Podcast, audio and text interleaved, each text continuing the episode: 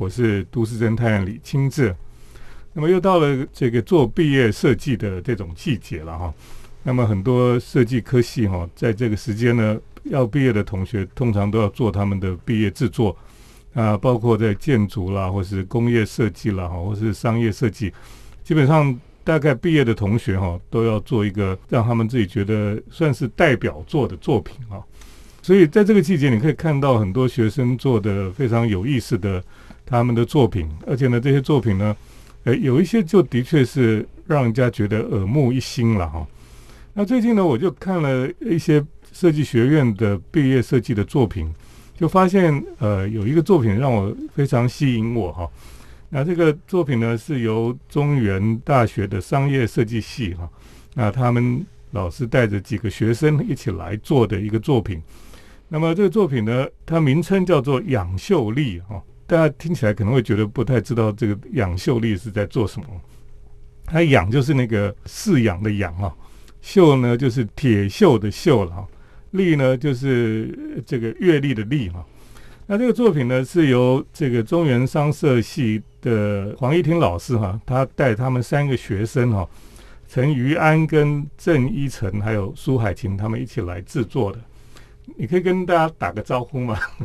各位听众，大家好，我是中原大学商社系的黄怡婷老师，我是中原大学商社系的郑依晨，我是中原大学商业设计系的陈宇安，嗯，我是中原大学商业设计系的苏海晴。对他们做的这个作品哈，叫做养秀丽哈，而且呢，这个作品呢有入围这个经典新秀设计奖的决选嘛哈，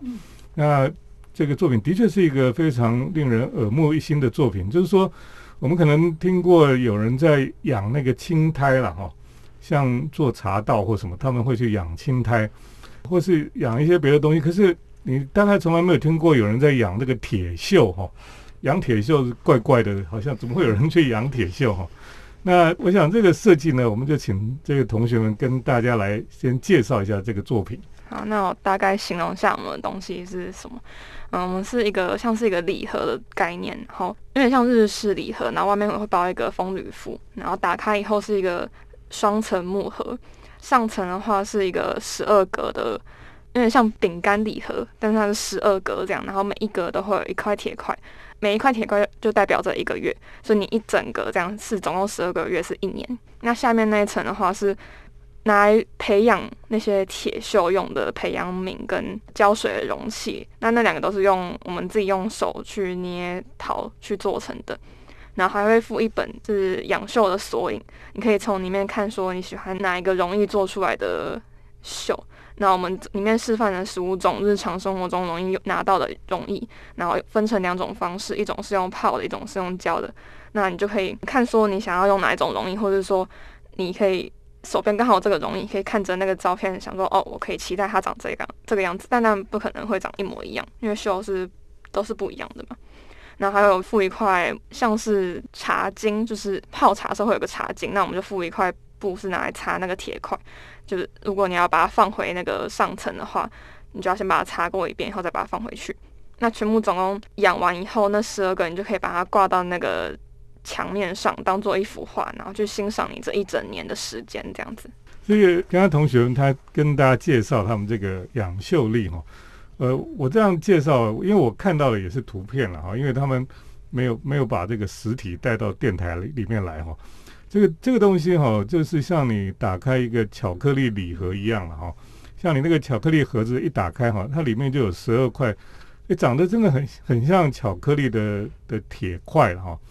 那因为每一个铁块哈，它是用不同的溶液哈，去可能是去浇灌哈，或者是是把它放在某一种溶液里面，所以呢，它经过时间之后呢，它就会长出不同的锈出来哈。那有的颜色很漂亮，那有的颜色也是有点鲜艳哈。所以各种不同的这个鲜艳，还有那个质感也都不太一样。所以十二块铁块呢，它就有不同的呈现出不同的。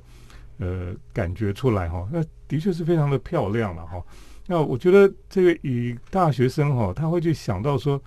居然会会想要去养铁锈哈这件事情，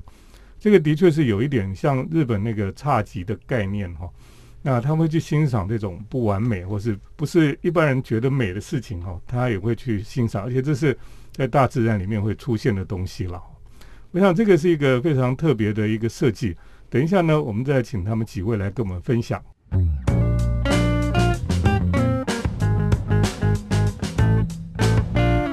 欢迎回到我们建筑新乐园节目，我是都市侦探李清志。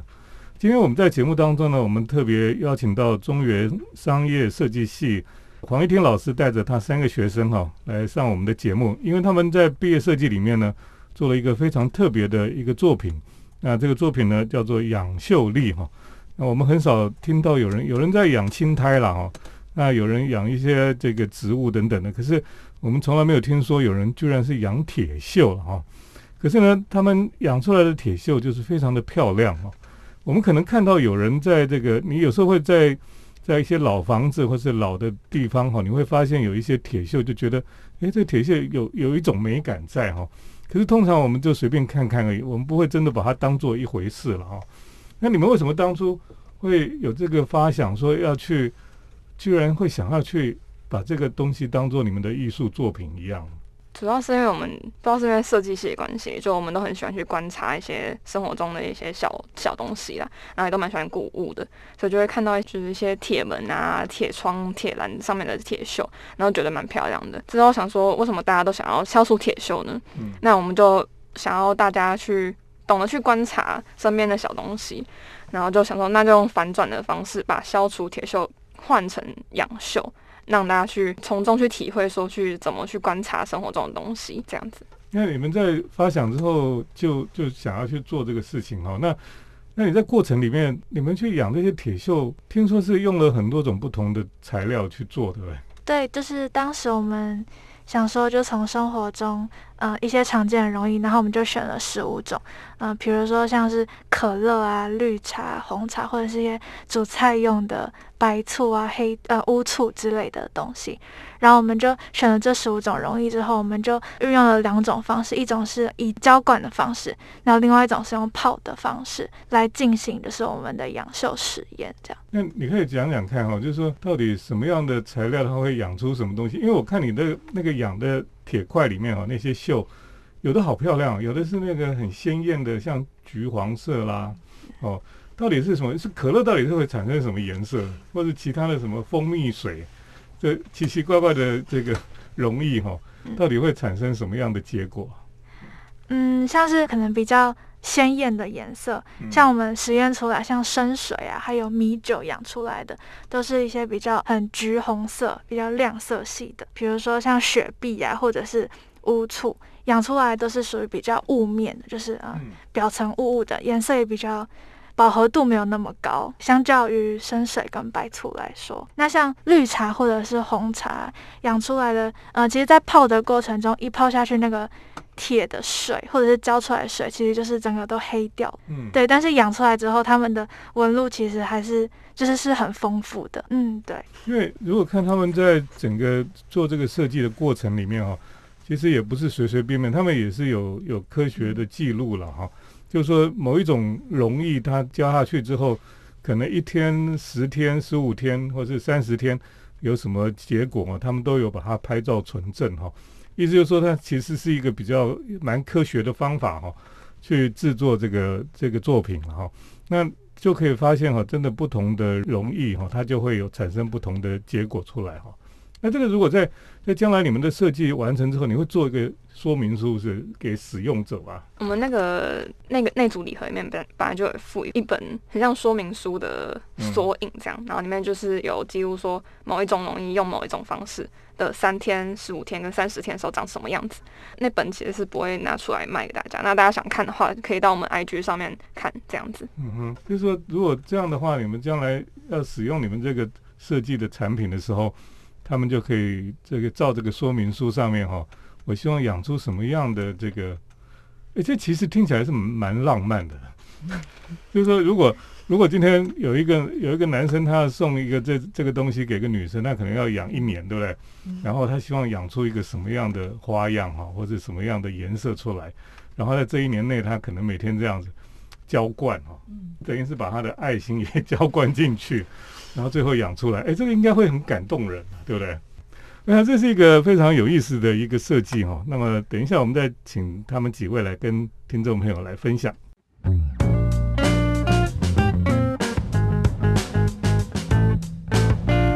欢迎回到我们建筑新乐园节目，我是都市侦探李清志。我们今天特别邀请中原大学商业设计系黄怡婷老师，还有陈于安、郑一成，还有苏海琴同学哈，他们做了一个非常棒的这个设计哈。那这个设计叫做养秀丽了，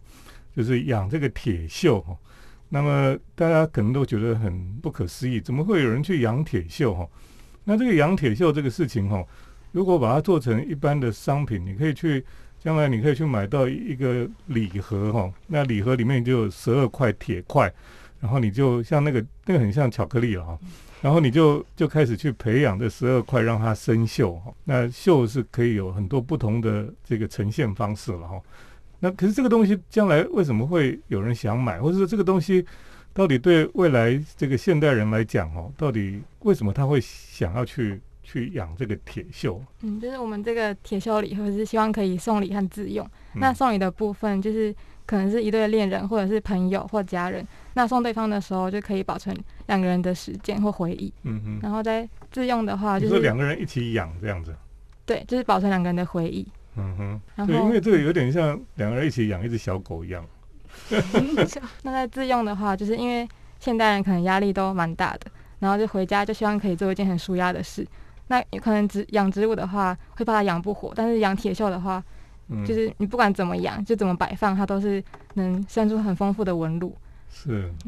哎，那我请教一下哈，到底铁锈是活的还是死的？我们是觉得，我们是觉得铁这个东西对大家来说应该是死的，但是铁锈的生成让铁这个东西变成活的，这样子很像有个生命在在流动的感觉。嗯哼，那事实上铁锈是有生命的，人。不是说它是有什么，还是它只是自然的一种现象啊？用化学的角度去看的话，它其实是就是指一个自然的现象。但如果以一个感性层面去看的话，就会觉得它是有生命的。对对，嗯哼。所以如果现代人他去每天在那边养铁锈，对他应该比养养宠物还不用那么那么费心了哈。因为养宠物的确是每天都要照顾它，给它吃，给它喝，还要陪它玩哈。铁锈铁锈不用陪它玩了，它自己就会长，然后就随着时间，甚至你忽略它的时候，它自己还在那边慢慢长哦，然后后来就会长出可能你意想不到的样子出来哈。这个对现代人讲，你觉得现代人养铁锈对他们心情会有帮助吗？嗯，可能就跟养植物一样，就是看着植物长大，你会觉得很有成就感，就是看着它长大，然后长出纹路，还有丰富的色彩，你会觉得心情很很愉悦。嗯，所以你们真的自己就养了那那几块铁嘛，对不对？对。你们到底花了多少时间去养它们呢？嗯，从去年的暑假开始就在计划这个事情，然后真正开始是开学之后，我们跟工厂订了铁片，然后就赶快就开始各种实验这样子。那你们在家里养吗？还是在哪里养？哦，在那个我们系馆的顶楼。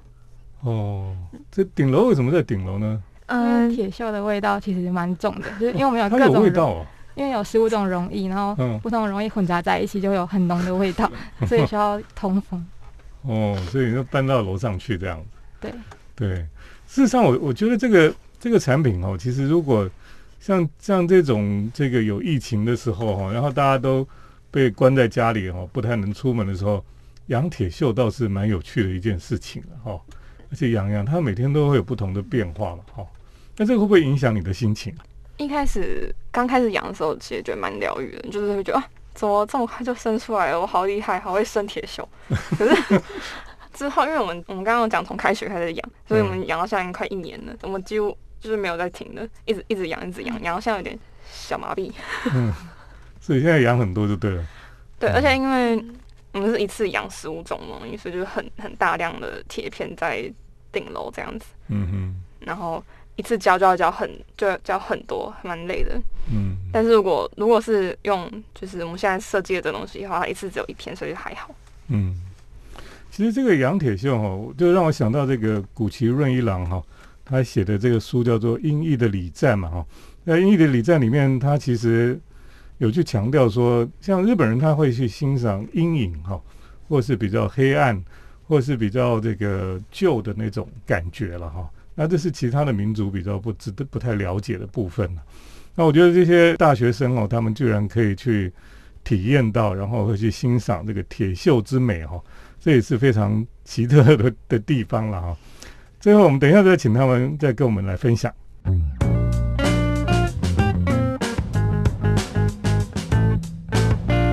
我是都市侦探李清志。那我们今天特别邀请到中原商业设计系王一婷老师哈，还有他三位同学陈于安、郑一成，还有苏海晴，因为他们在毕业设计里面设计了一个非常特别的一个产品哦，叫做养秀丽了哈。那这个专门是在养铁锈的，这是一个非常这个奇特的想法哦。那么我也觉得很好奇，是因为。现在的年轻人哦，居然会去想到要要去养铁锈这种把东西旧化的过程，那种那种感觉哈。那我觉得其实是我我觉得比较新奇的，不是说这个产品，反而是他们会去想到这个事情哦，让我觉得很很特别啊。所以我特别问这个黄老师哈，当初是为什么他们会想要做这个？然后你是怎么去引导他们的？我觉得听众朋友可能没有办法看到，就是三位设计师长什么样子哦。但我稍微描述一下，就是这三个女生呢，嗯，呃，跟一般设计系的女生呢，有一点点不太一样。我总觉得她们有一股空灵的气质，嗯，然后早熟了灵魂，所以。其实到一开始说，哎，老师，我们来做这样子的主题的时候，我们来试试看看一下铁锈的美，就觉得，哎，那你们会想要怎么样来发展它？所以刚开一开始，我们就我就说，那你要证明它真的美呀。哦，所以呃，我们就先用科学的方式，然后他们就慢慢的、逐步的养锈，然后尝试用不同的溶液，然后不同的浇灌的方式，或是整个浸泡的方式。刚刚他们有提到，或是青志老师有问说，哎，那你觉得你们觉得锈到底是不是有生命的？其实我第一次感受到，我觉得锈可能是有生命的，是他们养出来，然后拍照。然后在一次课程的讨论的时候，他们把那些照片一一秀出来的时候，我真的只有惊叹哎！我觉得怎么会这么美啊？然后我就说，这个这个中了，这中了，这东西 这东西可以发展。对，然后当然中间又有一些比较曲折，或者是把一些 idea 打掉重来的阶段，但最后他们。重新去思考说时间这个因子，嗯，和光阴流逝，然后在铁锈留下来的这个回忆这件事情，我们如何把它就是用更美的形态保留下来？我觉得很不错的是，最终的成品，很多人看到了就说：“哇，这好有日式侘寂的概念。”那也有人说这很有佛教的。就是人生有成，佛教说人生有成住坏空四个阶段，我就想，哎，三个大学女生做出来的作品会带来这么成熟的感受哦。那我就这几天我也在回想，就是这一年他们在做壁纸的历程，感觉好像也经历了成住坏空的阶段。对，那我觉得最有趣的是，他们其实一路的表现都是在戏上是第一名的，但是。在寒假之前的那一次审查，那结束的时候，于安跑来跟我说：“老师，我们很不满意我们现在做出来的样子的东西。”嗯，然后他们非常的愁苦。我说：“为什么？你们一路表现，大家都很肯定你们啊，作品的完成度也很好啊。”其实那个阶段是这样子，他们一直有想要把养秀的美保留，然后放在历，就是月历、日历这样子的概念。可是用了一般的商社系的同学转换的方式，他把那个秀的各式的样子，然后再做成纸，放在纸的月历、日历上。对，然后总觉得 something wrong，就是怎么又把一个明明可以。感受到，然后那个质感的东西给弱化了哦。那于是后来他们再从头回去想自己做这一个设计的初心，然后再把这个浇灌啊、历程啊、这个仪式感的东西放进来，所以才最后再去做了这个陶器，然后这样子类似像茶道，然后去养秀的一个作品。对，所以这个的确是也是出乎意料哈。所以我我们有时候觉得说哈，因为现在我们都以为年轻人就是只会很喜欢新奇的东西啊等等的，其实我们从各个这个领域也就发现哈，像现在呃开咖啡店喜欢开在老房子里面的也很多都是年轻人哦，所以年轻人其实他们对于这个老东西哈，或是过去有历史感的东西，或是有这种时间这个变化的东西哈，其实也都很感兴趣了哈。那这个作品呢，杨秀丽呢，真的是很期待将来它真的是可以变成有商品可以出现哈，这样子就应该是我觉得是很受欢迎的一个产品了哈。那也祝福三位哈，这个即将要毕业哈，都能够很顺利，很将来会很成功的啦。谢谢你们来参加我们的节目哈，那么我们也谢谢听众朋友的收听。我们接下来是都市侦探的咖啡馆漫步单元。都市侦探的咖啡馆散步，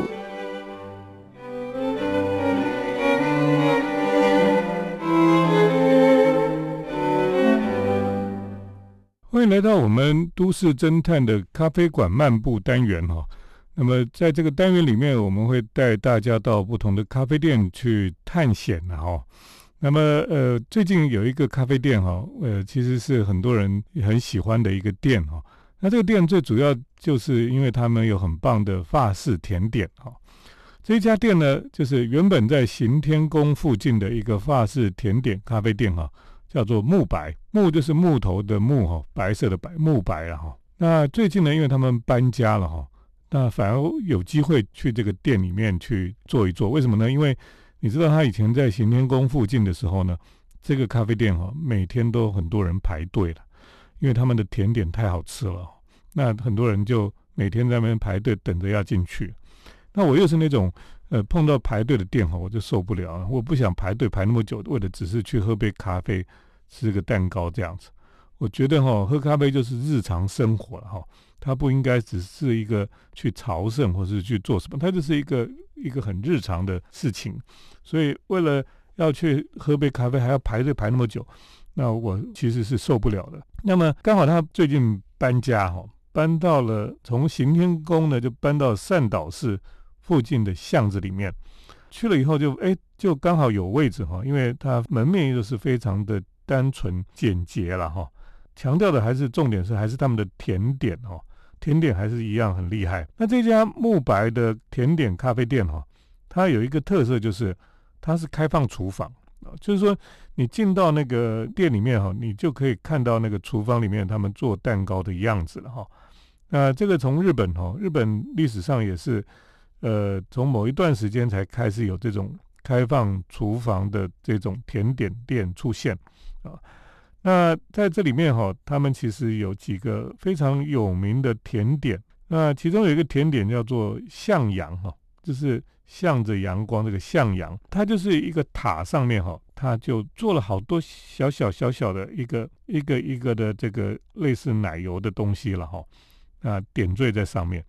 那里面有这种呃有柠檬的味道的，然后还有这个抹茶的，所以呃这种嫩黄色跟绿色相间哈，叫做向阳，感觉就像一个一盆植物一样。那么这是他们非常经典的一个甜点。另外还有一个甜点也很特别，叫做台玉哈，台就是青苔啊哈，台玉就是好像很多人养青苔就养养了一个青苔的台球这样哈，叫台玉哈，上面就是那种抹茶粉，所以看起来就真的像一个青苔的一个圆球，然后它上面就插两片这个糖霜的玻璃一样哈，那么又有点像一个兔子的耳朵一样，那刚好这个店里面哈，就真的摆了一个台球哦。上面就种植物了哈，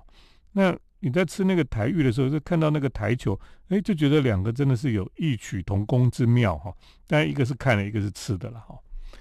呃，在这个木白哈这个地方哈，也还有一些这个非常特别的东西哈。虽然它是非常简单的哈，可是呢，它就是它的椅子就是用温莎椅做主要的这种老木椅哈。然后配上木质调的这种内装了哈，那么另外墙上有一个地方呢，就有一个旧的铁牌，是一个上面有一个有一只燕子哈，这个是店的主人哈从日本带回来，以前是日本 JR 八十的前身了哈，国铁时代燕子号八十哈的旧标志哈，他还把它挂在墙壁上，所以它有也有点复古的东西。那么像门口哈，它也有一些椅子啊，那个椅子很像是这种旧的电影院里面的那种椅子一样哦。所以呢，这这个里面哈，真的是有一点点日本吃茶店的味道哈。那这也是非常特别的哈。那么根据这个我的好朋友哈利哈，他是吃茶店的专家哈。他就说哈，在日本历史上哦，第一间这种开放式厨房哈，是出现在这个一九五一年的哈，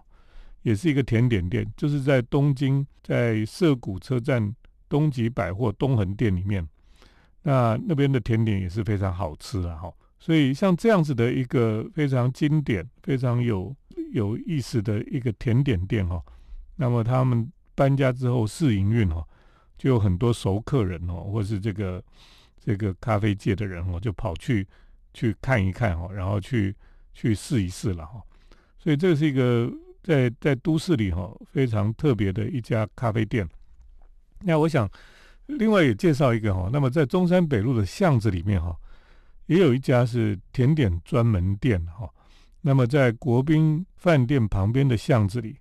那么有一家甜点店哈，叫做摸摸桃子哈，也就听起来很奇特哈。就是这个摸摸桃子这个店哦，这店主要是在做这个呃 cheese cake 的。那么老板呢，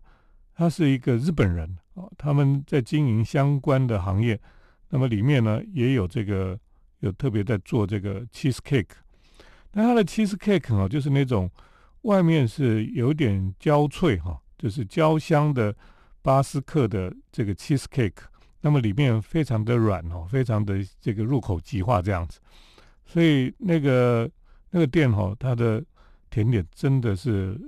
这个去过的人哈赞不绝口了哈。所以你去那边哈，你点一块 cheese cake 一个蛋糕哈，然后嘛喝一杯咖啡哈，就非常的疗愈了哈。那么只可惜呢，那个店哈，这一家摸摸桃子这家店哈，它其实座位很少，它甚至室内是没有座位的。那室内就是一个厨房，在做甜点，然后去里面点餐这样子。那它位置呢，就是在门口，只有两三桌而已。哦，在门口那个屋檐下这样。所以呃，去那边不见得有位置可以坐在那边喝咖啡、吃甜点。那没有办法的人就只好外带哦。所以这也是在我们都市里面呢，有很多这种卖甜点哦，又可以喝咖啡的地方了。我想，通常哈城市文明就是这样的，越文明的城市哈，